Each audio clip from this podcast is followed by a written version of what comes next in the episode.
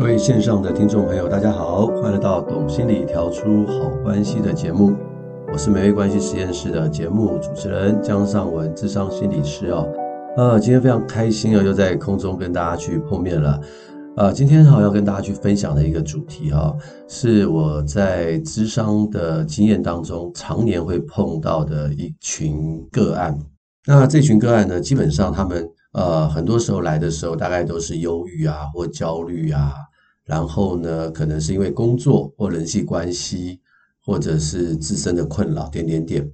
他们之所以会有呃忧郁、焦虑或人际问题，哈，啊，并不是因为他们真正的碰到了问题，而是他们的个性导致他们有这样类似的问题。那他们的个性到底怎么了？哈，他们就是我们所说的这种所谓的高敏族，就是高度敏感族啊。他们有这样的特质，他们并自己并不太清楚，但是他们是因为产生了这些问题啊，才来咨商，然后才知道哦，原来自己是这个所谓的高敏感人啊。那这个高敏感人哈是怎么来的呢？好，我要先讲一下哈，这高敏感人并不是说他生病了，这只是一个天生的特质啊，就好像有一些人比较内向啊，有些人比较外向啊，他是属于一种天生的特质，所以大家不要去给他贴标签哦。那高敏感人哈，他是在一九九六年呢，由美国精神分析学者啊伊莲艾隆啊他所提出来的。他发现呢，大概有百分之十五到二十的人是所谓的高敏感人哦，他们的神经系统啊比较容易受到刺激，对于外在的环境啊的光线、声音、音调、气味啊反应比别人更加的敏锐，所以你就可以去理解啊，像有一些这种什么调音师啊。或者是品酒师啊，诶，他们可能就是属于这种高敏感族的人哦。那很多研究也显示出啊，不单只是在人类啊，在很多的高等动物中也有所谓的高敏族哦。大家就可以知道，之所以会有这个高敏族啊，这是一个演化而来的一个结果，表示高敏族有它存在的一个必要哦。它是为了物种能够继续去延续所产生的一种特质哦。那根据这个 CT scan 啊，或者是 MRI 的扫描啊，这一类的人的脑部回路的特征呢，容易感到不安，因为他们的杏仁核的活动哦太过于旺盛了。那他们也常常是同理心呢比较泛滥一点，那是因为来自于同理心的回路跟同调的回路，以及呢他们的多巴胺与血清素的神经系统比较容易混乱，那他们也会比较紧张一点哦。那有一些更详细的研究啊，就调查出，其实高敏人从婴儿时期就有他的一个特征了。根据哈佛大学心理学家啊 Jeremy Kagan 的调查啊，他对婴儿做研究啊，他发现说，受到相同刺激的婴儿啊，有百分之二十的婴儿会有手脚大力挥动，想要逃离般的的一种姿势。换句话说，他们对刺激会出现比较敏感的反应。从另外一个角度来看哦，这一类人的特质啊，和大脑掌管同理心的区域啊是高度重叠的，所以呢，他们会对自己的内在情绪和外面的身体的这个感觉啊，常常会很敏锐。也就是他们为什么对痛觉啦、对饥饿啦、啊、对咖啡因啊反应会比一般人来得更加的强烈啊。这个是我们从学理上去跟大家去介绍这个所谓的高敏感族哦。那你可能会问我一件事情，说那我是不是高敏感族呢？没有关系，我们在这个讯息栏里面呢，我们会放一个量表，那你可以去做做看，就会知道你自己是不是属于这个高敏感族。那高敏感族呢，给人家的感觉大概是什么样子呢？他们呢，常常是心思细腻。能够觉察到周遭人不容易觉察的小细节，所以你就可以去理解了。这可能是比较具有这种艺术家啊，或者是设计师的一种倾向。然后他们常常可能会让人家觉得你想太多了，或者是太严肃了。那这一类的人哈，他们不一定都是表现出这个样子。有一些人呢，他们可能是做事很干练哦，很有领袖的气质哦，喜欢带领别人哦。然后在这个职场上做事情是非常认真、深思熟虑啊，别人可能看不出来他是很细腻，其实他是非常的细腻，所以他事情呢做得非常的好。那这一类的人呢，也常常会给自己很多的压力，那为什么他们给自己很多的压力呢？这是跟他们自己的特征是有关系的啊。这边有八大特征哦，大家可以去看看自己是不是符合这几样特征哦。譬如说，第一个，当遇上很多事情要处理的时候，常常会变得不知所措。其实不要说高敏感族啊，我也会有类似的情况啊。事情太多的时候，就会觉得有点慌张、不知所措。那主要是高敏感族，他们的不安的压力呢会更大，因为他们对于外界的刺激会很敏感。一样的事情到他们的手上，他们会把你做好，但他们的压力会很大，所以更何况更多的事情。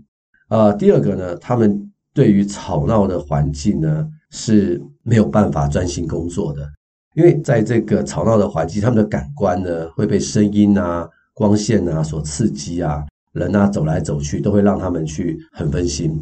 所以呢，对他们来讲，假如是在这个开放式的办公室啊工作的话，是很挑战的啊，很挑战啊。第三个就是肚子饿的时候会很生气，他们会发现有一些人呢，肚子饿的时候情绪就很差，他要赶快去吃东西，要不然他的心情就会很不好。一般人的肚子饿忍一忍就过去了嘛，对不对？可是他们就没有办法。好，我们刚刚有讲过这是什么原因？因为他们对感觉很敏感啊，所以他们肚子饿就会生气。啊，第四个，对他人的视线会不自在哦。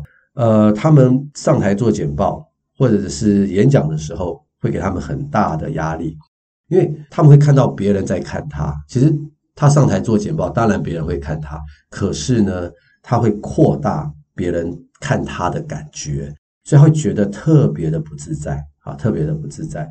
第五个，他们很喜欢艺术或者是音乐会。那他们会被这一类的活动所感动，他们很 sensitive 啊，他们也很 sentimental 啊，很容易掉眼泪啊，所以跟他们去谈一些电影的情节啊，他们是很能够去投入的。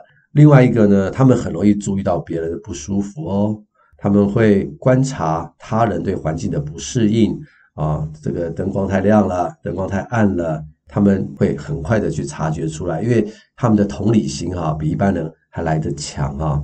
啊，第七个呢，就是事情太多完以后啊，他们会需要充电，他们需要独处。他们呢，在同一个时段，他们接收到的资讯和刺激呢，是其他人的很多倍，所以呢，他们会常常会感觉到耗竭啊，burning out 啊，所以他们特别需要去独处。所以大家千万不要剥夺这个高敏感族独处的时间，这个对他来讲是很需要的。第八点呢，他们会避免呢暴力的媒体啊，因为这种声光效果太强的这样的一个刺激，对他们来讲会会是受不了，所以他们呢会避开这一类的电影啊、媒体啊。所以大概这八项特征啊，啊，是我们讲这个高敏感族的一些特征。不知道你听了以后，你觉得你有吗？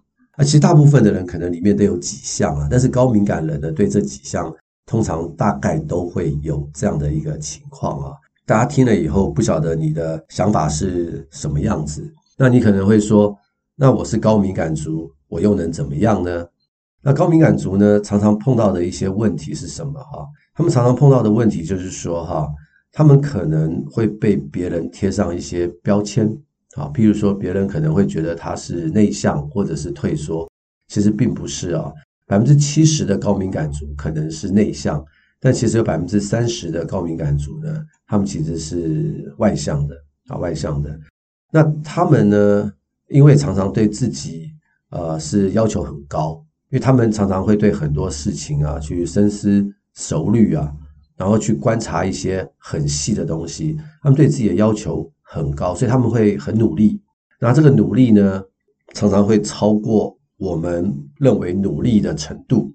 也就是他们会所谓的过度努力，因为他们会认为哈自己只要不努力的话，就没有人会喜欢他们，所以他们会过度努力，他们会过度负责，所以事情要是没有做好，没有做到百分之百的话，他们会有很深的这个罪恶感，所以你就可以去理解哈，在这种过度努力啊、过度负责的状况下，那很多人会变怎样呢？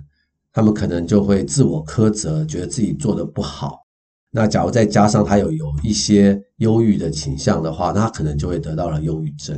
所以来我诊间很多人有忧郁症的人呢，我大概都会先了解一下这个人的个性是什么。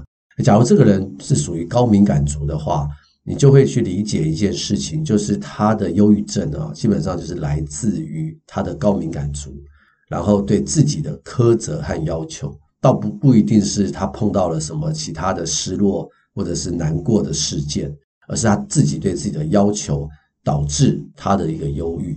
所以，假如今天你是高敏感族的话，可能你要在这一点上哈，去好好的去想一想，怎么样呢？对自己的期待是合理的。而不是一种过分的要求跟期待，而导致对自己的苛责和否定啊啊！我曾经就有一个个案是这个样子啊，他来的时候是因为呃，他真的很忧郁啊，为什么呢？因为他觉得他很多事情都做不好，然后呢，常常就是被老板骂啊什么的。后来我了解以后，我就发现说，第一个，他真的是高敏感族，然后我就问他说：“那你的工作环境？”哦，他一讲到工作环境，他就开始哭了。他说：“我不知道为什么我没有办法专心。我看到我的同事啊，大家都很专心的在工作，可是为什么我就是没有办法专心？”然后我跟他说：“因为你是高敏感族，你对声音，你对人走来走去，是不是很敏感？”他说：“对，就让我没有办法专心工作，所以我其实压力很大。”我后来花了一点时间呢，去跟他讨论这件事情。那我说：“你有可能？”移到一个比较安静的角落吗？他说可能不行诶，因为他的工作要跟很多人接触。好，我们那我们可不可以找到一些方法，让你尽量呢去避开这些刺激？那首先我们就提到说，我们可以戴那个耳罩，啊，有一种那种白噪音的这个耳罩，好，可以把它戴上去。那戴上去之后呢，就可以避开很多的声音。那另外一个，我说你要让你的老板知道你是高敏感族，否则他会觉得你在上班的时候在听音乐，他可能会很生气哦。要让他知道。那另外一个，我说有没有可能在办公室的那个隔板哦加高一点，然后呢，尽量可以避开身边人走动的时候的干扰。诶，他说他没想过诶，不过他说这个他一定要回去跟他的主管呢商量一下，要不然会很奇怪。好啊，我说那你回去跟主管商量一下。那后来他回去跟他的主管谈哈，他的主管也蛮特别的。他的主管说：“哦，原来你是高敏感族啊！哦，他说我有听过这个字啦，可是我不晓得它是什么。”他就问我的个案，个案就跟他解释：“哦，原来这样。”然后他就说他要戴耳机啊，白噪音的耳机，把那个隔板加高，然后问主管可不可以。主管说可以啊，可是你可能要让其他的同事知道你是高敏感族哦。要不然他会觉得你很怪。那后来他就想一想，就说好。然后呢，他就自己哈预备了一些单张啊，去介绍什么叫做高敏感族啊。就像我刚刚所讲的那些特征嘛。然后他就告诉大家说，这个世界上可就有一个是高敏感族，而我刚好就是啊，这不是一个疾病啊，这是一个人的个性。那为了让我的工作专心，所以我会做哪些事情啊？他就跟他身边的同事呢去分享。他们同事呢，对，蛮蛮支持他的，就说好啊，假如这样你能够工作更专心的话，我们也很乐见啊，然后就很尊重他。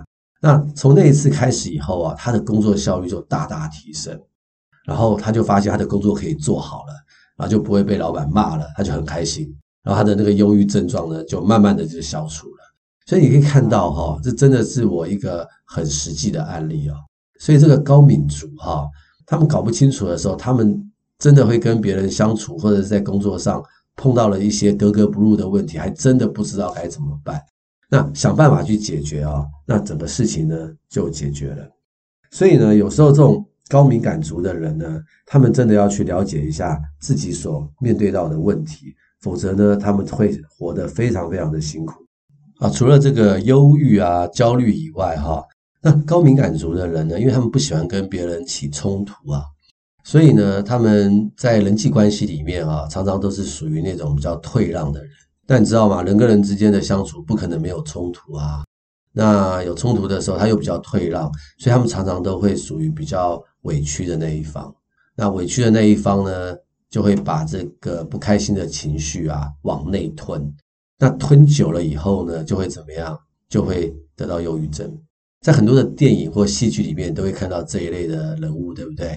啊，就看到他受到好多的委屈啊，他回来跟你诉苦啊，然后就鼓励他说：“哎，你要把你的委屈说出去啊，要不然人家都一直这样欺负你啊。”他说：“算了算了，不要啦，我讲了也没有用啦。”好，然后他一边讲又一边哭，然后你在旁边的人就觉得很生气，为什么你不去讲呢？他就是说不出口。那这一类的人呢，他们就心思细腻啊，很容易对别人的一举一动啊有很多的感受，可是呢，负面的感受都往内推啊，之后呢就会得到忧郁症。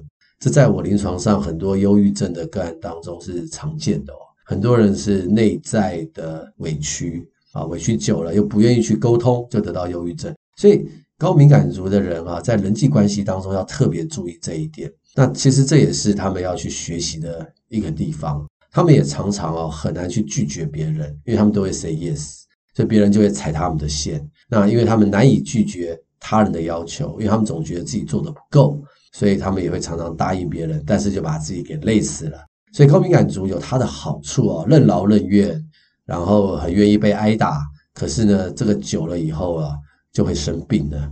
所以假设你是个高敏感族的人啊。你可以去发挥你的优点，但是你也要小心啊，你的这个缺点，好，哪些是你的致命伤？我们要特别去注意一下。那其实并不是他们没有能力，他们其实是非常有能力的一群人啊。那你会问我说，那高敏感族可以做什么样的工作呢？哦，他们适合的工作可多了。高敏感族呢，其实很有创意，对不对？所以很有创意的话，可以做什么工作？譬如说艺术类的工作。这个设计师、作家、音乐家、演员啊，这一类的人呢，都可能是所谓的高敏感族哦。那另外一个，因为他们很善解人意，而且又富有同情心，所以他们可以做什么呢？啊，他们可以做什么？心理师啊，啊，社工啊，护理师啊，老师啊，这种助人的工作产业，也是高敏感族其实蛮适合的工作，对不对？那另外高敏感族，因为他们心思很细腻，具有很高度的观察力，所以他们很适合什么呢？研究员、分析师、科学家，这些可能都是属于高敏感族可以适合做的工作哦。因为他们也很注意注重这个细节，善于分析，所以你就可以知道了，只要是分析类的工作，都很适合他们。品质管理啦、技术啦、资料库啦。甚至 engineer 城市设计师都是很不错的。当然，还有最后一样，就是你可能不喜欢在太复杂的环境中工作，你喜欢安静，所以呢，你可以怎么样？适合在家工作，然后你可以做老板，自己创业做老板。所以，其实高敏感族呢，它有很多很好的一些特色，是可以在自己的生命当中啊，去好好的去扮演。所以，千万不要。以为自己是高敏感族，就觉得自己怎么了？反而能够去发挥自己的长处哦，是一件非常非常好的事情。那同个时间呢，也是鼓励大家去注意高敏感族可能会碰到的一些问题。好，那我们应该要怎么办？要小心在人际关系上啊，在自己的心情上，在工作上呢，要去小心过于负责、过于认真，然后过于委屈。假设在这方面我们可以去做一些调整的话，其实呢，我们的生命就可以过得比较自由自在啊，关系也会更好了啊。今天就先跟大家分享到这个地方，那我们下一集哈就会再跟大家去分享说，假如你是一个高敏感族的话，我们可以用哪些方法啊去避开那些会让我们耗损的一些事情，然后让我们的生活过得更加的美好。那谢谢您今天的收听。啊，也欢迎您将这么美好的节目分享给身边更多的人。好，那我们就下回空中再见，拜拜。